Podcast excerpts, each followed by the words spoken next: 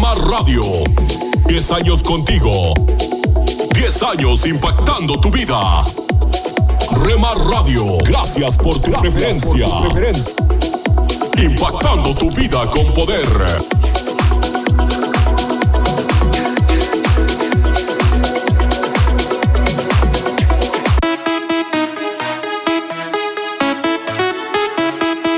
Estás escuchando Rema Radio. Si tu corazón quiere no la Transmitiendo desde Jalisco, México. el vacío te dominará. Impactando tu vida con poder. Alcanzar tus sueños, sueños. Estás escuchando lo mejor de la música Esta es tu música, esta es tu radio. en Rema Radios. Comparte nuestras emisoras con tus amigos en tus redes sociales. Parecer, Rema Mujer, te sientes solo, ya lo sé, yo lo viví. Somos frutos Rema Kids, del Espíritu, vivos en mí, para ser como Jesús. Rema Grupera,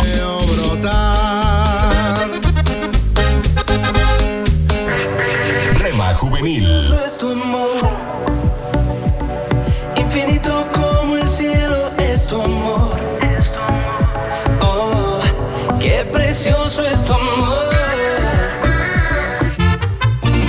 Mariachi,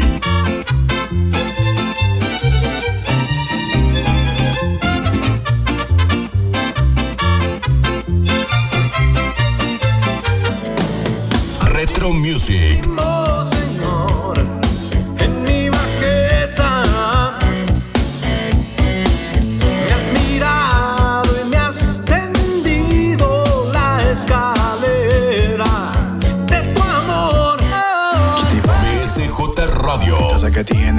partido, señorita. Estoy seguro de que sabe lo que quiere, pero no sabe lo que necesita. Mercedes, te diré lo que sucede. A tu corazón cualquiera accede. Y así no se puede. Guárdala en cuatro paredes y pon de guardián al que todo lo puede. Tu corazón no es de cartón. Rema Instrumental,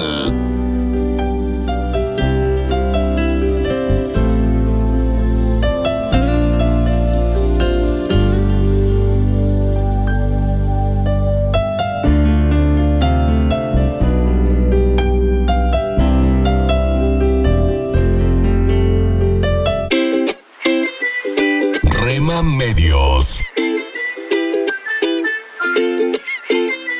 Rema Digital. En el dolor yo te llamo y encuentro y cubres con tu amor mi corazón. Y mi ser anhela más de está por encima para bendecirte, abajo para sostenerte, adelante para orientarte, atrás para protegerte y a tu lado para apoyarte. Por eso te busco y te amo y me amas por siempre. La cruz fue suficiente. Rema Radio, impactando tu vida con poder.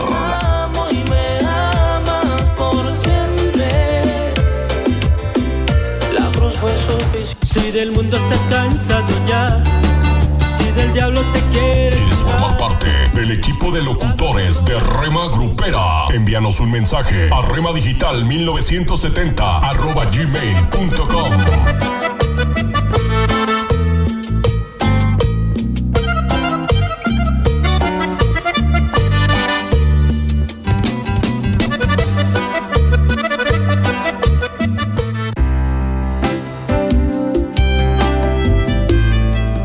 Alimento para el alma. Lecturas diarias de inspiración producidas por Radio Transmundial.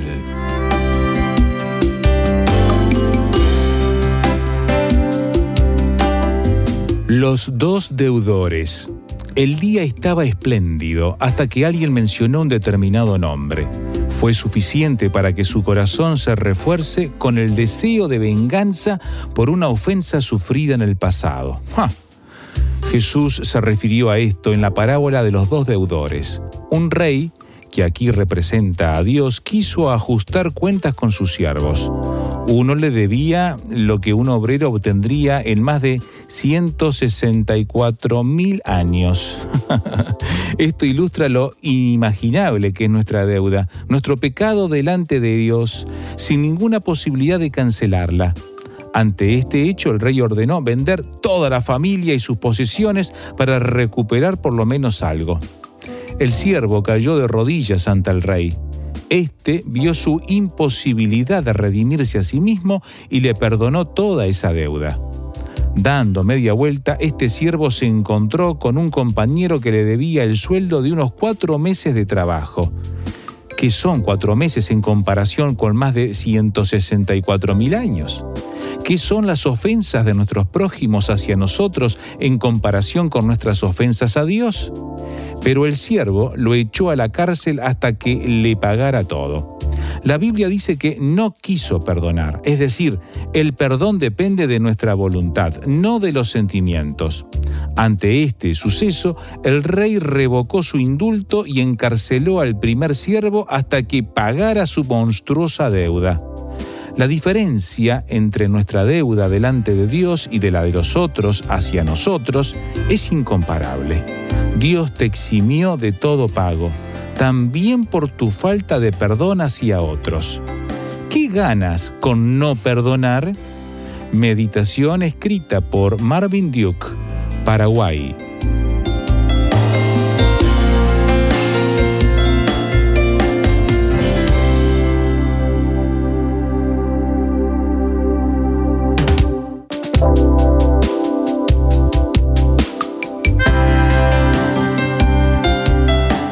Para más información o si desea adquirir el libro Alimento para el Alma, escriba a apa.transmundial.org o llame aquí en México al 50 25 42 06. 50 25 42 06. Alimento para el Alma es una producción de Radio Transmundial.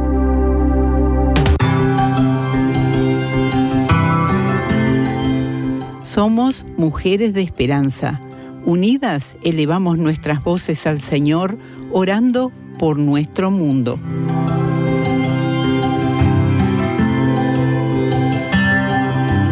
Gracias Señor por nuestro audiodrama La voz que sana de RTM Mujeres de Esperanza en la comunidad Ari de Etiopía ha impactado muchas veces y familias rotas han sido restauradas. Muchas gracias, Señor. Amén.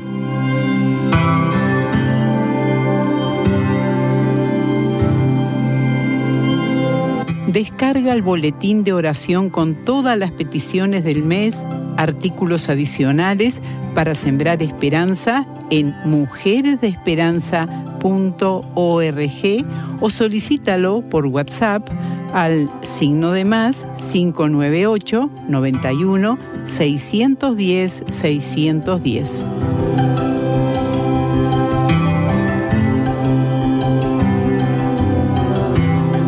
Estás conmigo. La, la música que te relaja. nacer.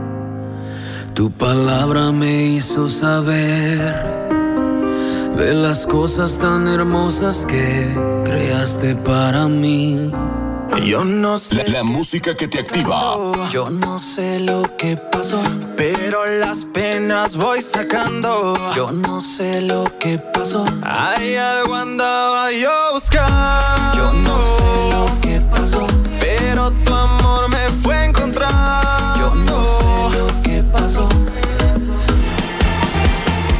24 horas para ti.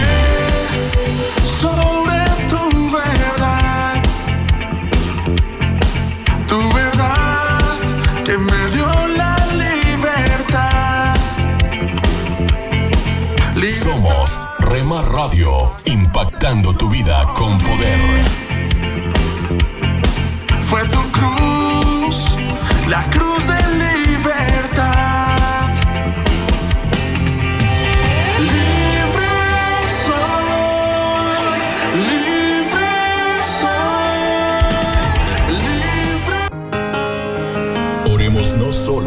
necesitamos algo, sino porque tenemos mucho que agradecer a Dios. Eres lo que mi alma necesita, lo que mi pasión incita, lo que llena mi interior. Rema Radio, impactando tu vida con poder. Lo que a diario echo de menos, lo que causa mis desvelos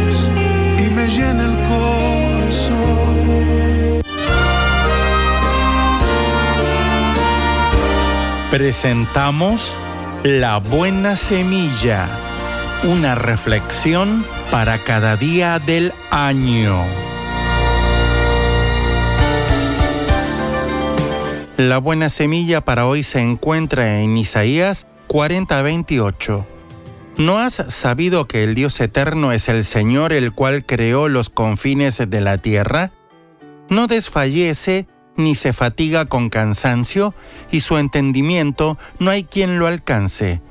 Y en Romanos 1:20, las cosas invisibles de Él, su eterno poder y deidad, se hacen claramente visibles desde la creación del mundo, siendo entendidas por medio de las cosas hechas.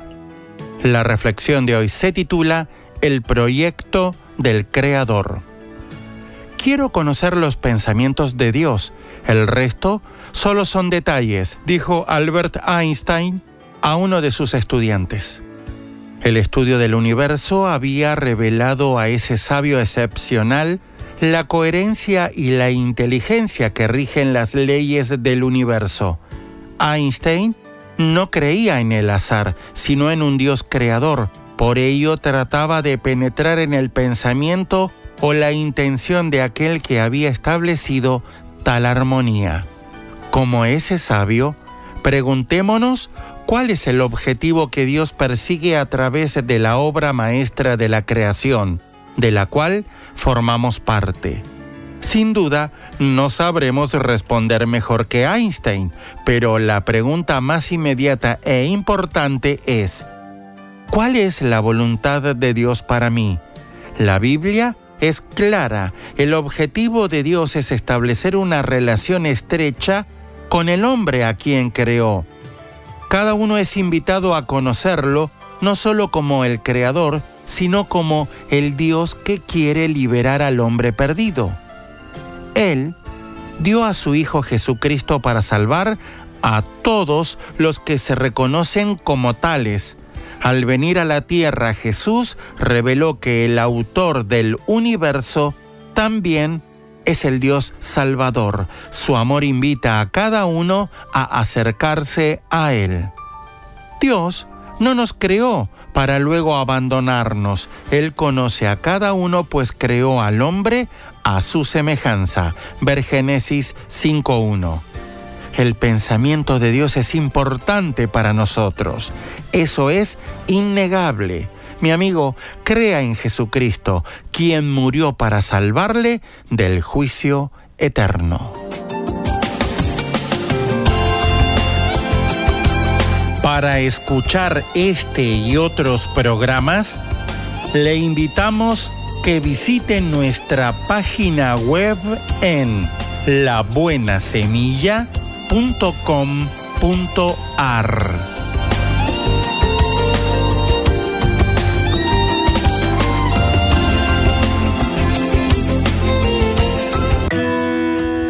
Esto es la palabra para ti hoy. Y la palabra para ti hoy es Cómo descubrir tu llamado, escrita por Bob Gass. En Hechos 13, 2 leemos, Apártenme a Bernabé y a Saulo. En la Biblia leemos, Mientras ayunaban y participaban en el culto al Señor, el Espíritu Santo dijo, Apártenme ahora a Bernabé y a Saulo para el trabajo al que los he llamado. Así que después de ayunar, orar e imponerles las manos, los despidieron. Fíjate en tres detalles. Uno, Bernabé y Saulo estaban en la iglesia cuando Dios los llamó y el Espíritu Santo todavía nos habla cuando nos reunimos para orar, adorar y escuchar la la palabra de Dios. No tenemos una dirección clara para nuestras vidas porque no estamos en el lugar donde Dios puede hablarnos objetivamente a través de su palabra y subjetivamente a través de su espíritu. 2. Su llamado fue confirmado por líderes probados, los que impusieron las manos sobre Saulo, llamado después Pablo, y Bernabé, para confirmar su llamado, fueron líderes que dedicaron tiempo a orar, ayunar y buscar la voluntad de Dios. Ese tipo de personas son un regalo. No te dirán necesariamente lo que quieres escuchar, pero sí lo que necesitas escuchar. Te aconsejarán, te corregirán y te animarán cuando lo necesites y confirmarán la voluntad de Dios para ti. ¿Tienes ese tipo de relaciones en tu vida? Si no, dedícate a buscarlas. 3. Dios no juega a las escondidas con su voluntad para tu vida. Dios llamó a Pablo y a Bernabé por sus nombres. Sí, Él sabe tu nombre, Él sabe dónde vives y las circunstancias en las que tú estás. Gedeón estaba trillando trigo en un lagar para protegerlo de los madianitas y Pedro estaba pescando cuando Dios los llamó. Tu falta de experiencia ministerial no limita a Dios. Él no llama a los expertos, Él califica a los llamados.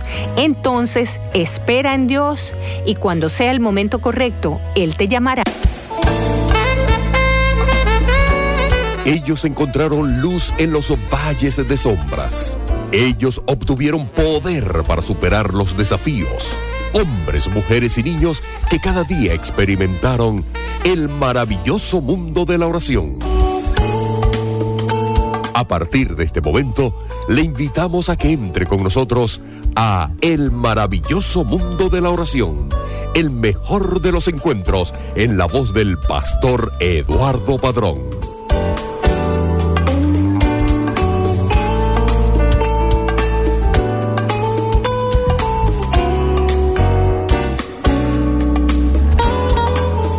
¿Y qué tal amigo y amiga oyente? Sea usted una vez más bienvenido y bienvenida a una nueva edición de El maravilloso mundo de la oración.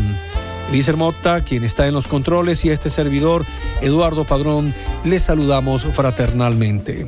Hoy continuaré compartiendo con ustedes parte del libro Trátelo con oración, escrito por el conocido ministro Charles Stanley. Y específicamente tocaremos el tema La oración nuestro campo de batalla espiritual. Espero le sea de mucha ayuda para su crecimiento en Cristo el Señor.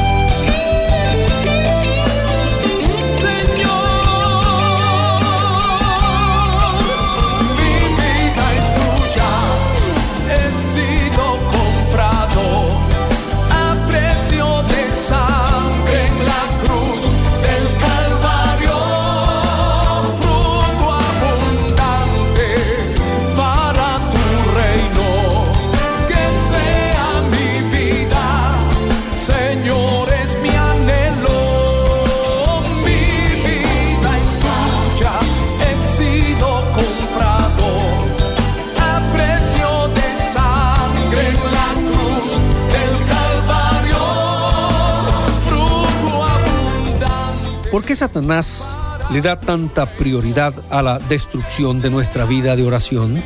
Pablo escribió, porque no tenemos lucha contra sangre y carne, sino contra principados, contra potestades, contra los gobernadores de las tinieblas de este siglo, contra huestes espirituales de maldad en las regiones celestes. Efesios 6:12. Los cristianos estamos en una lucha espiritual. La única vez que Satanás se ocupa por nosotros, amigo mío, amiga mía, es cuando entramos en esa lucha. Ninguna otra cosa que hagamos es una gran amenaza para él. Satanás sabe que la verdadera lucha espiritual se libra de rodillas. La oración es el arma que más teme. Por lo tanto, es contra la oración que él lanza su mayor ataque. Es de rodillas como se hace el mayor bien y es de rodillas como enfrentaremos los mayores ataques. Señala Charles Stanley que hubo un periodo de su vida en que cada vez que se arrodillaba para orar se quedaba dormido. A pesar de que hubiera dormido bien, no podía permanecer despierto cuando comenzaba a orar. Hizo todo lo posible por no quedarse dormido, pero de nada le valió. No tenía problema para estudiar, aun cuando se levantara temprano, pero no podía orar 10 minutos sin caer rendido.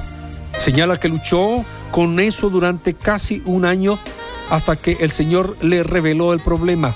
Satanás prefería que él predicara o estudiara, pero no que orara. A él le encantaba que hiciera cualquier otra cosa que no fuera orar. Así que, señala Charles Stanley literalmente, para estorbarme, me atacaba con un espíritu de adormecimiento. Cuando comprendí eso, le pedí a Dios que derribara esa fortaleza de adormecimiento y la destruyera con un espíritu de agudeza mental. El problema desapareció de inmediato. Se reavivó la alegría de mi vida de oración. Cesó la lucha con el adormecimiento y una vez más entré en el fragor de la lucha. Pablo le dice al creyente cómo prepararse para esa lucha espiritual en Efesios 6, versículos 13 al 17. En esa cita él pone en claro que toda la armadura es indispensable para poder estar firmes. Pablo sabía que la oración era mucho más que acudir deprisa a Dios y presentar algunas rápidas peticiones. Él la veía como una lucha y nosotros también debemos verla así. Es en la oración donde se ganan o se pierden las batallas. Por tanto, es indispensable que aprendamos a orar. Satanás no solo ataca nuestra concentración en la oración, sino también nuestra fe. Cuando oremos sin autoridad, pueden infiltrarse las dudas. Él hará todo lo que pueda para aumentar nuestras dudas y destruir nuestra fe. Satanás usa esas dudas contra nosotros diciendo cosas como esta. No puedes pedirle eso a Dios. ¿Quién piensas que eres? Eres un simple pecador. ¿Qué te hace pensar que puedas molestar a un santo Dios con tus problemitas? El problema es que sin ninguna autoridad en nuestras oraciones no podemos reprenderlo ni arrancarlo de nuestros pensamientos. De igual manera, la iglesia es impotente frente a los ataques de Satanás a menos que vuelva a tener el poder y la autoridad de Dios en sus oraciones. A Satanás le encantaría que la iglesia siguiera de la misma manera que lo ha hecho en las últimas generaciones, acercándose tímidamente a las puertas del infierno sin ningún poder eficaz. Pero la culpa la tenemos nosotros. Procuramos librar esa batalla en la carne, no en el espíritu. Estamos librando una guerra espiritual sin poder espiritual y estamos perdiendo. A Satanás no le preocupa cuántas veces vamos a la iglesia ni cuántos himnos cantamos. No siente amenaza por nuestras organizaciones ni por nuestros complicados mecanismos.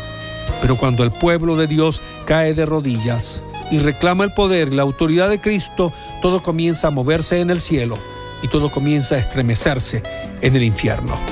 Amigos, convirtámonos en una iglesia de oración pero con la autoridad suficiente para enfrentar las dudas y los contratiempos que el enemigo nos atraviesa. Seamos esa iglesia que Dios usa con autoridad y poder.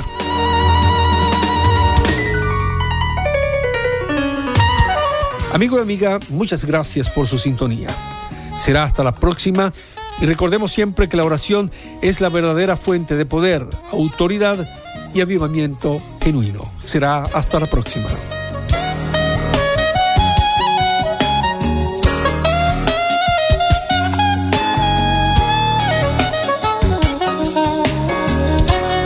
Escríbenos a apartado 47 Maracay, Estado Aragua, Venezuela. También puedes escribirnos a nuestro correo electrónico oración arroba transmundial.org. Escríbenos también un mensaje de texto a nuestro celular 0416-739-6277. Estamos en las redes sociales, el Facebook RTM de Venezuela y nuestra cuenta Twitter arroba RTM Venezuela. Y recuerda, la oración sí cambia las cosas.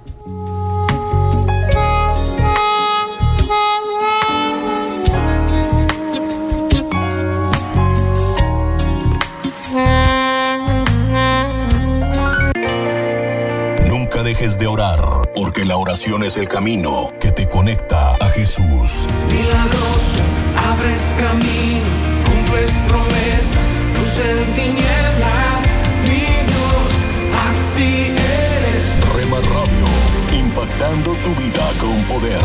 Milagroso, abres camino, cumples promesas, luz en tinieblas,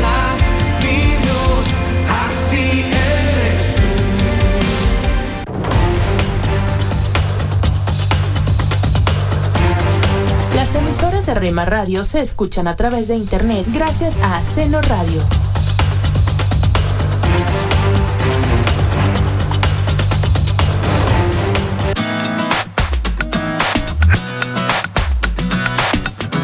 Te invitamos a escuchar la programación especial para los varones de lunes a viernes de 8 a 9 pm.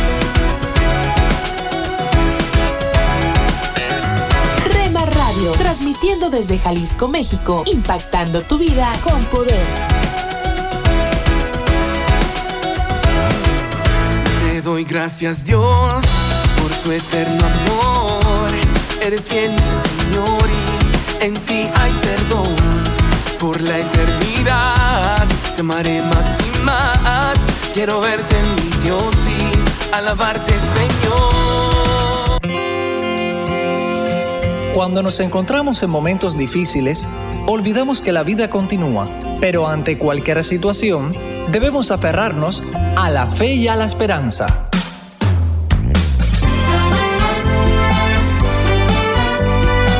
Meditaciones y comentarios con el pastor Alberto González en Mensajes, de, fe y Esperanza.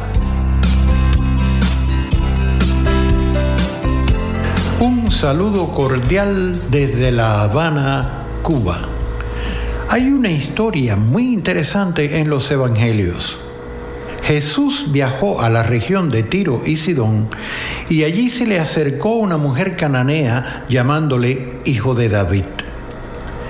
¿Cómo supo quién era Cristo si él nunca había estado allí? Aparentemente Jesús fue allí para apartarse y descansar, pero ella fue directo a Cristo implorando misericordia y la sanidad de su hija. El relato está lleno de circunstancias confusas. Los discípulos mostraron un desprecio hacia tal mujer bastante ofensivo, insistiéndole que fuera despedida porque gritaba tras ellos. Sorprende también el comentario de Jesús. No soy enviado sino a las ovejas perdidas de la casa de Israel, dijo. No esperaríamos una respuesta así de él, ni la declaración posterior tan excluyente. No está bien tomar el pan de los hijos y darlo a los perrillos. ¿Por qué la trató de esa manera? ¿Estaría Jesús provocando a la mujer para que ella mostrara lo más sorprendente en esta historia que es la fe inmensa, insistente, inteligente y victoriosa de esta mujer cananea? Venciendo todos los obstáculos, ella se postró a los pies de Jesús implorando socorro. Cuando él le dijo, oh mujer, grande es tu fe, hágase contigo como quieres, los discípulos deben haberse quedado avergonzados y sorprendidos. ¿Cómo alcanzó esta mujer si no pertenecía al pueblo hebreo ni había visto antes a Jesús? Lo vio esa única vez y corrió a postrarse a sus pies. Pareciera que Jesús fue a Tiro y Sidón a propiciar ese encuentro, pues regresó a Galilea inmediatamente después. Hay misterios que solo tienen explicación si creemos en la gracia de Dios y si la fe, de algún modo, es también dependiente de ella. ¿Qué quiso Jesús decir al exclamar, ninguno puede venir a mí si no le fuere dado del Padre? Me atrevería a decir que todos los creyentes, antes de predicar o compartir el Evangelio con alguien, oramos al Señor pidiéndole que obre y convenza a la persona que nos escucha. Tenemos la convicción íntima de que más allá de nuestro interés, fidelidad al mandato de compartir el Evangelio o la habilidad que tengamos para hacerlo, amor de Dios y no de nuestro esfuerzo. Aquí sucede como en otros tantos misterios de la revelación bíblica, los cuales con frecuencia son imposibles de definir o entender por la mente humana. Más que persuadidos por nuestras palabras o argumentos, las personas solo llegan a conocer a Cristo cuando el Espíritu Santo les convence. Acabas de escuchar una emisión más de Mensajes de Fe y Esperanza. Puedes escribirnos por correo postal a la siguiente dirección: Pio Box 8700, Cari, NC 27512, Estados Unidos. También puedes enviar un correo electrónico a feyesperanza.transmundial.org. Gracias por la sintonía y la esperamos en el próximo programa de Mensajes, de, fe y Esperanza.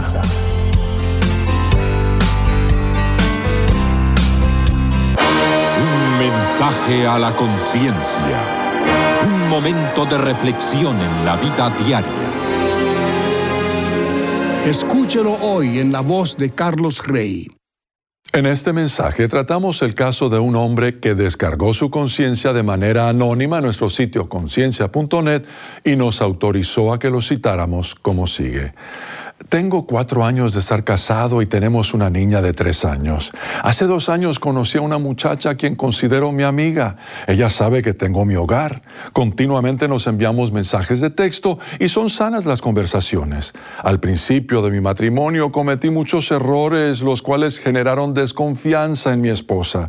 Ella tiene acceso a mi celular, así que leía los mensajes que nos enviamos mi amiga y yo. Pero un día yo iba con mi esposa en un transporte público y nos encontramos con mi amiga que me saludó con una palmada en la rodilla. Eso a mi esposa no le gustó y desde entonces me dijo que ya no quería que tuviera comunicación con esa amiga. No encuentro la forma de hacerle saber a mi amiga que ya no podremos seguir con la amistad para evitar problemas. ¿Cómo puedo hacer? Este es el consejo que le dio mi esposa. Estimado amigo, lo felicitamos por haberle dado a su esposa acceso a su teléfono a fin de que pudiera volver a confiar en usted. Siempre recomendamos que los cónyuges tengan libre acceso mutuo a sus teléfonos, computadoras y cuentas en las redes sociales. Si no están dispuestos a consentir en ser transparentes el uno con el otro, a fin de cultivar la confianza mutua, es probable que tengan algo que ocultar. Sin embargo, en el caso suyo, si su relación conyugal fuera como debiera ser, usted podría cumplir de inmediato los deseos de su esposa y cortar toda comunicación con la amiga. No debiera resultar difícil encontrar las palabras para hacerle saber eso a su amiga. Decir la verdad es siempre lo más fácil y lo mejor. Dígale que la persona más importante en el mundo para usted es su esposa y que a fin de comunicarse mejor con su esposa y concentrarse más en su matrimonio, usted dejará de responder a toda comunicación con ella como amiga suya porque esa comunicación se ha vuelto inconveniente.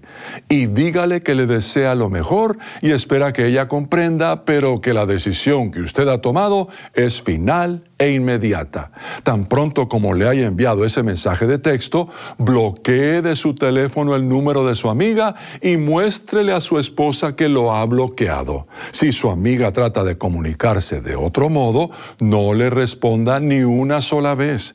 Demuéstrele a su esposa, mediante sus acciones, que usted respetará los sentimientos de ella, aun cuando no esté de acuerdo con su manera de pensar.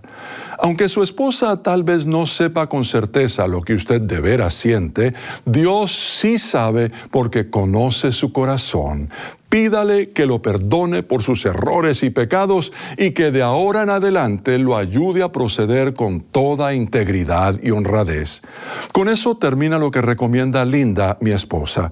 El consejo completo, que por falta de espacio no pudimos incluir en esta edición, puede leerse con solo ingresar en el sitio conciencia.net y pulsar la pestaña que dice casos y luego buscar el caso 572. Si aún no se ha suscrito para recibir un mensaje a la conciencia a diario por correo electrónico, le invitamos a que ingrese a conciencia.net y se suscriba hoy mismo. En ese sitio se encuentran todos los mensajes difundidos desde el año 2004. ¿Cómo sueles reaccionar en tus momentos oscuros? ¿Por qué es difícil ser sincero con respecto a tus luchas? El pensamiento de hoy está escrito por Arthur Jackson Arthur escribe. Tuve un momento oscuro. Estas cuatro palabras reflejan la agonía interna de un célebre artista durante la pandemia de COVID-19. Adaptarse a la nueva normalidad fue un gran desafío. En su confusión, reconoció que había luchado con la idea de suicidarse. Salir de su espiral descendente incluyó cortarle de su lucha a una amiga que se interesaba por ella. Todos somos susceptibles a horas, días y temporadas tumultuosas, y salir de esas situaciones puede ser desafiante. A veces incluso hace falta la ayuda de profesionales de salud mental. En el Salmo 143, la oración de David en uno de sus momentos oscuros nos instruye. Se desconoce exactamente qué sucedía, pero sus plegarias a Dios son sinceras y llenas de esperanza.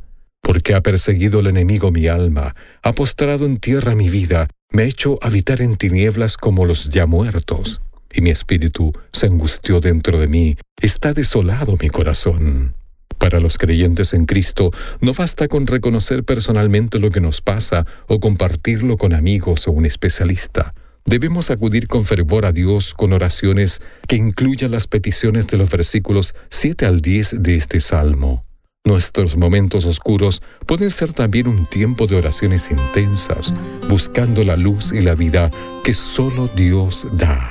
Oremos, Padre, renueva mi fortaleza y esperanza en ti. Amén. El pensamiento de hoy fue traído a ustedes de parte de Ministerios Nuestro Pan Diario. Búscanos en Facebook, Facebook, www.facebook.com, diagonal Rema Radios MEX. www.facebook.com, diagonal Rema Radios MEX.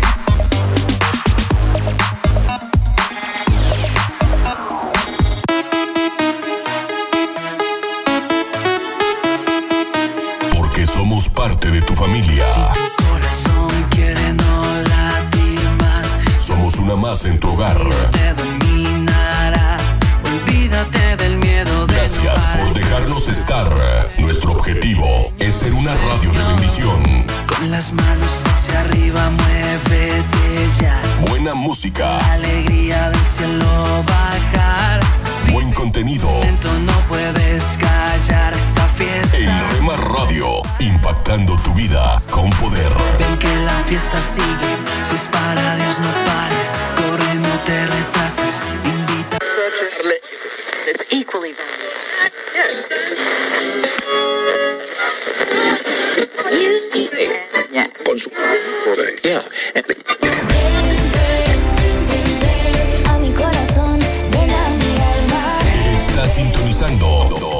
estación favorita, Rema Radio.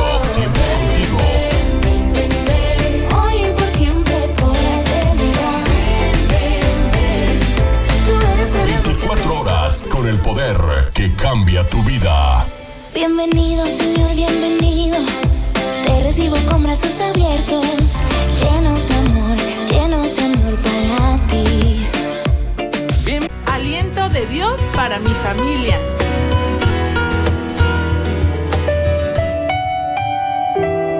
Las mujeres siempre han estado en los planes de Dios.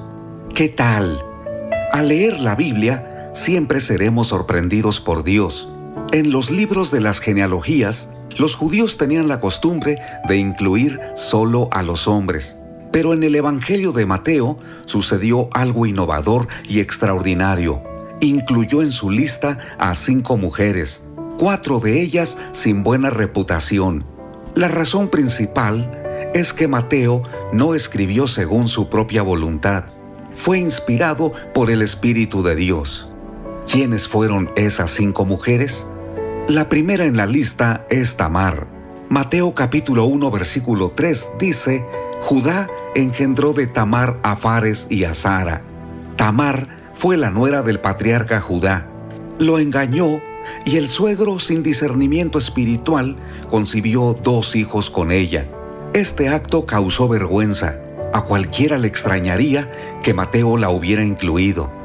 En la lista también se presenta a Rahab. Pertenecía a una nación cananea. No solo era idólatra, también inmoral porque se dedicaba a la prostitución. En la lista también es mencionada Ruth, también de una nación ajena a los pactos de Dios, pero tuvo la disposición de dejar sus dioses para establecer su fe en el Dios de Israel. La cuarta mujer es Betsabé. Se involucró en un escándalo de adulterio con el rey David. Concibieron a Salomón. La última mujer en la lista es María. Fue la doncella a quien Dios utilizó para que de ella naciera Jesucristo. Algo importante e interesante es que el Evangelio de Mateo fue escrito hace casi dos mil años. La genealogía de Jesucristo no estuvo libre de pecado e imperfección. La victoria de la salvación eterna no se basa en los méritos humanos, sino en los méritos de Jesucristo al morir y resucitar por nosotros. Al ser incluidas cinco mujeres en la genealogía, Dios nos demuestra que sus propósitos y la salvación eterna no están limitadas a una raza, una nación, una posición social o económica. Dios tiene un plan inclusivo para todos los hombres y para todas las mujeres. Por su gracia y misericordia nos demuestra que puede perdonar todo pecado y a toda persona. En el mundo no existe una sola persona a quien el Dios eterno no esté dispuesto a amar, a perdonar y a dar más de una oportunidad. Dios puede perdonar los pecados tanto de hombres como de mujeres que sinceramente se arrepienten porque quieren ser bendición a sus siguientes generaciones. La Biblia nos da el testimonio precioso que Dios te incluye. Las mujeres siempre han estado en los planes de Dios. Si alguien te excluyó o te marginó de sus planes, o te sacó de su corazón y ya no quiso amarte, debes saber que el Dios eterno te ama, te recibe y te bendice. Si por descuido o por pecado has cometido errores y te sientes tan apartada de Dios, te sorprenderás. Para Dios eres muy importante en sus planes, seas hombre o mujer.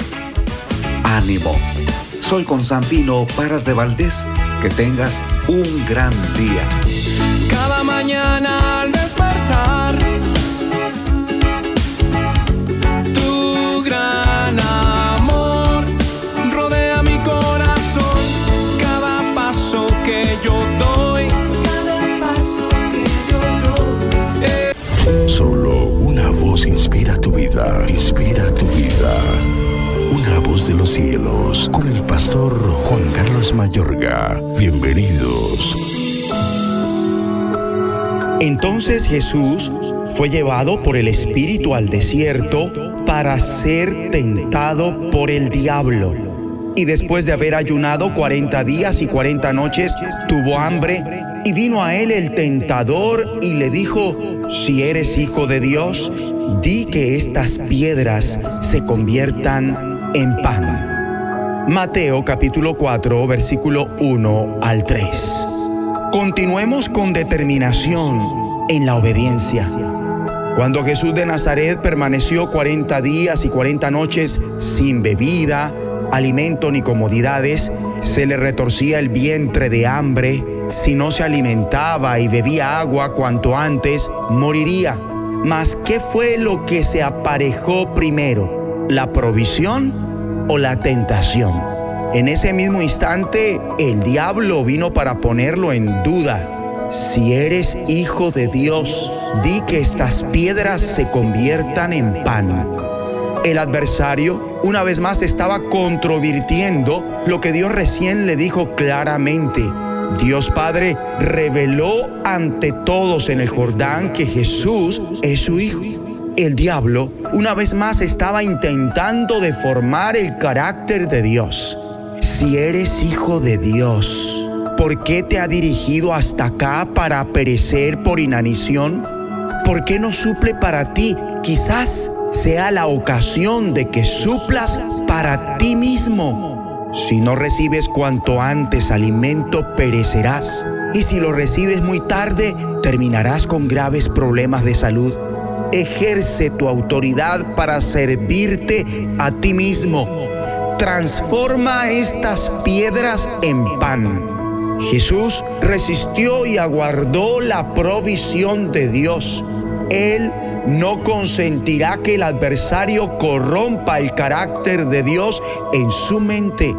Él conocía que su padre había suplido para sus necesidades. Así que estuvo sometido a la autoridad de Dios sin interesar cuán molesto sea en el instante. Después de soportar la tentación diabólica de hacer las cosas por su propia cuenta, el diablo entonces le dejó y aquí vinieron ángeles y le servían. ¿Por qué? El Espíritu de Dios mediante la carta a los hebreos explica a Jesús de la siguiente manera.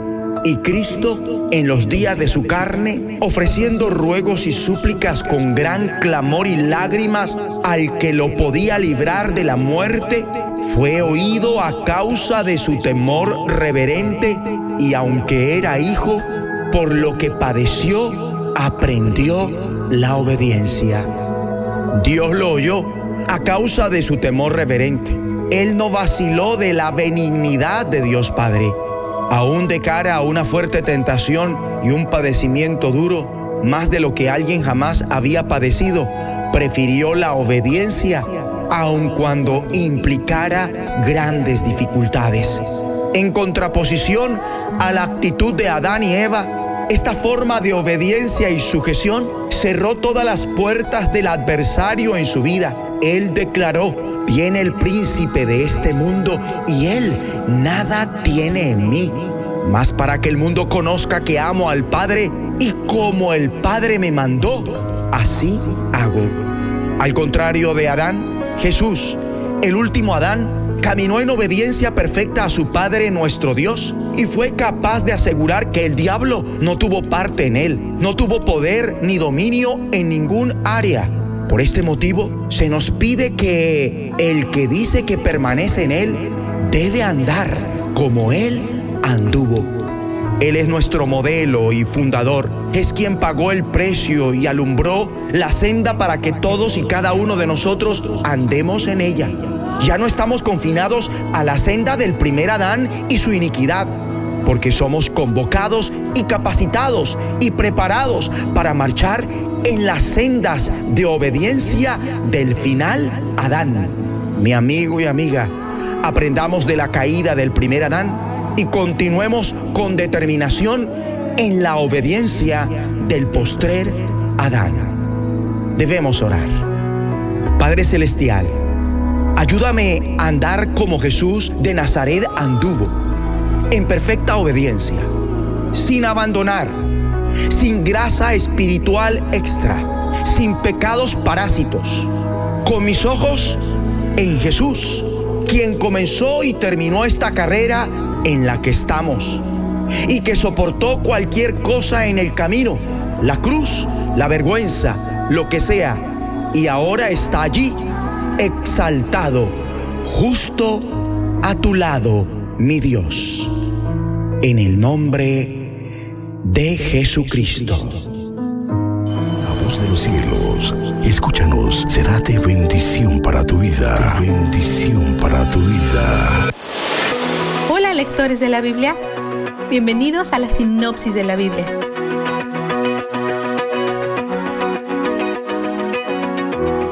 Dios le dice a Samuel que designe al primer rey de Israel y arregla las circunstancias de su reunión perfectamente.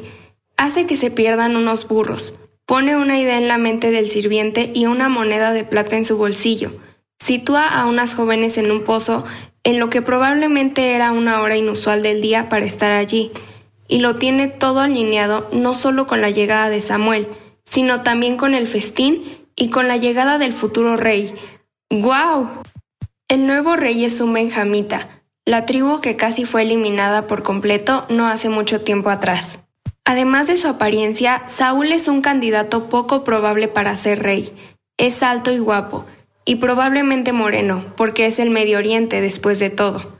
Samuel lo invita a la fiesta y le da el trozo de carne más deseable, que está reservado para el sacerdote. Invita a Saúl a dormir en la azotea, el lugar más deseable para dormir debido a la brisa. Y mientras se dirigían a las afueras de la ciudad, Saúl lo unge en la calle derramando aceite sobre su cabeza y diciendo, Dios tiene un plan para que rescates a su pueblo. En caso que no me creas, aquí hay tres cosas distintas que te sucederán camino a casa. Le dice a Saúl que vaya a Gilgal y lo espere por siete días, luego le dará instrucciones sobre qué hacer. Todas las profecías de Samuel se hacen realidad en el viaje de regreso a casa de Saúl. incluyendo la profecía que el Espíritu del Señor llegaría sobre él y que el mismo Saúl profetizaría. En el Antiguo Testamento, Dios el Espíritu trabaja de esta manera, apareciendo para capacitar a alguien para una tarea o llamado específico. Esto significa que Dios estaba con Saúl para permitirle cumplir su tarea. Y hay un cambio notable para aquellos que lo conocieron de antemano, que solo se puede atribuir a la presencia de Dios en su vida. Samuel llama a todos a reunirse. Había ungido a Saúl en privado, pero sabe que es útil que la gente vea que él es la elección de Dios, no solo suya, especialmente porque Saúl es de una tribu de mala reputación. Samuel continúa con el típico reparto de lotes, y Saúl es sorteado, pero no pueden encontrarlo. Dios señala que se está escondiendo junto al equipaje. Saúl parece temeroso y reacio, no tiene un gran comienzo. Pero cuando Samuel lo saca, la mayoría de la gente lo aprueba. Samuel escribe los detalles del reinado para él. El rey amonita Nahas está oprimiendo a algunos israelitas y cuando la noticia llega a Saúl, el Espíritu del Señor se apresura sobre él para equiparlo para la acción. Lleno de ira justa, corta bueyes y envía las piezas a todas las tribus con el mensaje de que son requeridos para luchar. Y ellos ganan. Saúl tiene una increíble primera victoria. Es el único momento brillante en su reinado. Incluso muestra gracia a aquellos que inicialmente se opusieron a su reinado cuando otros quieren matarlos. Se gana la gente y ellos renuevan su reinado. Mientras tanto, Samuel se ha retirado como juez, pero sigue siendo un profeta. Le da a la gente la oportunidad de señalar cualquiera de sus errores, pero las escrituras lo consideran honorable y la gente lo confirma. Como todos los líderes buenos antes que él, les recuerda todo lo que Dios ha hecho por ellos y les suplica que obedezcan a Dios. Si lo hacen, las cosas irán bien. Si se rebelan, las cosas no irán bien. Luego básicamente dice, cuando pidieron un rey pecaron. Si tengo razón, Dios hará que llueva ahora mismo, en un día despejado en el que normalmente estarían cosechando sus cultivos. Y llueve. Le ruegan a Samuel que ore por ellos y les dice que no es demasiado tarde para ellos. Aunque han pecado, aún pueden recurrir a Dios. Él no se ha apartado de ellos. Vistazo de Dios. En el 12:22, Samuel dice, Él se ha dignado hacerlos a ustedes su propio pueblo. Eso es increíble. Él realmente se deleita en ellos, en nosotros. Después de todo lo que ha hecho por ellos, lo han rechazado como rey y aún así se complacen haberlos elegido. Sabían lo que se estaba metiendo, adoptando a un grupo de pecadores en su familia y dándoles un asiento en su mesa. Sabía que derramarían la comida, mancharían la alfombra y robarían la copa de vino. Y aún así, Él sabe que está enviando al Redentor para pagar todo eso. Sabe todo el mal que has hecho y el que harás, y de todas formas se complace en llamarte su hijo. No importan los remordimientos que estén en tu pasado, no importan los pecados que aún vayas a cometer. Cristo ha pagado el precio por todos los pecados de todos los hijos de Dios. Él es donde el júbilo está. La sinopsis de la Biblia es presentada a ustedes gracias a D-Group, estudios bíblicos y de discipulado que se reúnen en iglesias y hogares alrededor del mundo cada semana.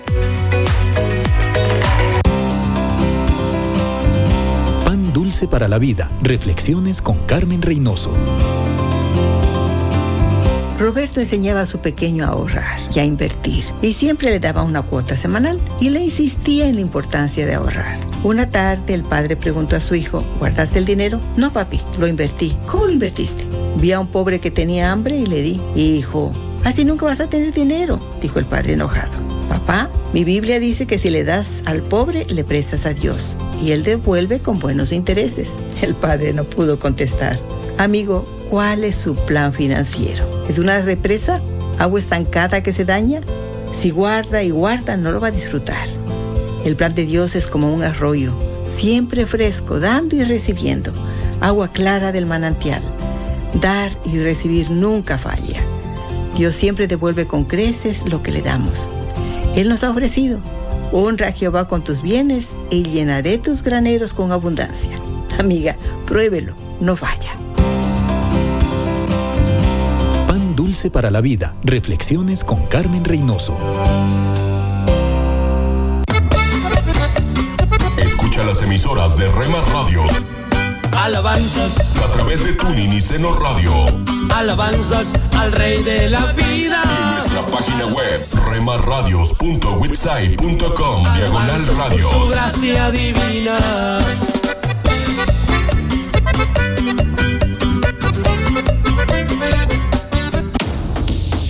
En tu casa, en tu carro, en la oficina, con tus amigos, donde estés. Estamos en la red. Rema Radios.